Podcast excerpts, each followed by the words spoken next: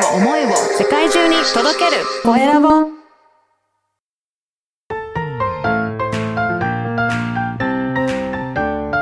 聞く力能力技術魅力があるのに伝わらない社長へ。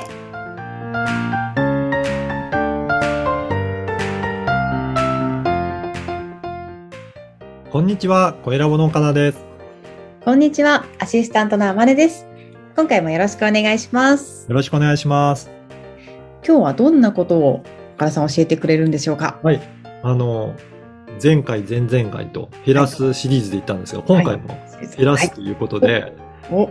今度は労働時間を、働く時間を減らすっていうテーマはいにお話ししようかと思います。はい。まあ、これ、どうですかね？あの、あまねさんは会社員からフリーランスとして、えー大きく変わったと思いますけど、働く時間って実際どうですか会社員の頃と比べて増えてるか減ってるか変わんないかっていうと、そうです感覚として逆に言うとあの会社員の時ってこう一ね、一日8時間かける5みたいなきっちりしてたじゃないですか。ってますよね。はい。それが今だとこう結構バラバラだったりするので、こう検証しづらいって部分はありますね。じゃあ、働いてる日は結構働くし、うん、あそうです、そうです。うん。もうこの日はもうはい働くことをやめようっていうように決め、あうんる程度決めて、そうですね。土日。うんそうですね。土日は休もうと決めてますね。おー、はいいいですね。あのーやっぱり、ある程度、健康的な生活を送るためには、はいまあもちろん睡眠も必要ですし、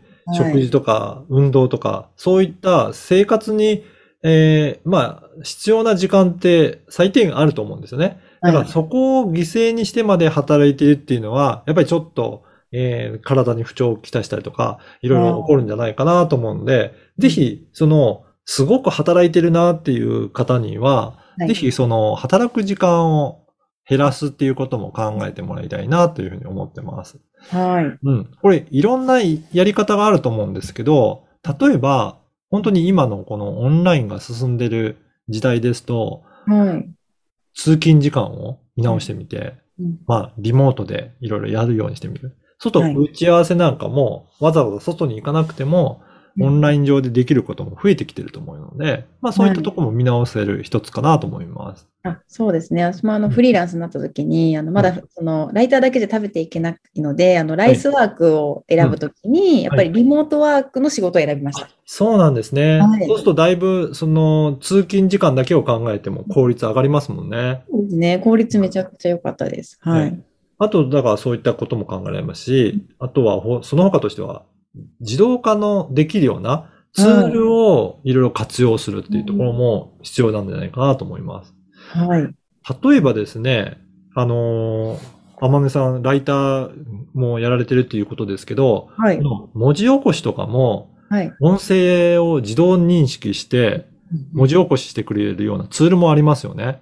なんかはい。Google ですね。Google とかでも、はい、はいありますよね。だからそういったツールをうまく、最近の技術とかを使いこなすことによって、はい。時間を圧倒的に短縮できたりとかだからこれって、あの、特別なことじゃなくても、例えば、LINE で連絡取り合うとかってするのも一つの方法かもしれませんが、うんそれを集約しているようなツールを使うとか、なんかいろいろ、あの、一般で活用されているようなツールを使うことによって、はい今。まですごく時間があったかいたところも効率化できるんじゃないかなと思います。はい。そうですね。で、それ以外には、本当に自分で全部やるんじゃなくて、うんいろんな協力できるメンバーを、えーはいお願いして、まあその方でみんなで稼げる仕組みを作るのとして、うん全員でやっていく。それでこう効果を上げていくっていうことも必要なんじゃないかなと思います。うんいいですねうん。全員で勝ちに行くみたいな感じですね。そうですね。はいなので、本当にいろいろな工夫をしながら、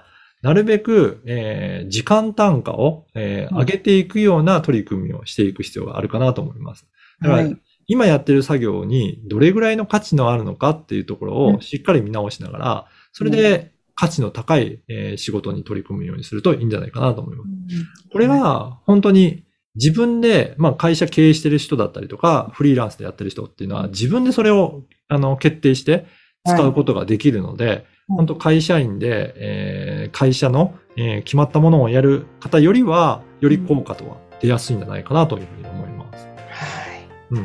ですね。はい。はい。ありがとうございます。今日は労働時間を減らすについてお聞きしました。えーまた次回もお楽しみに。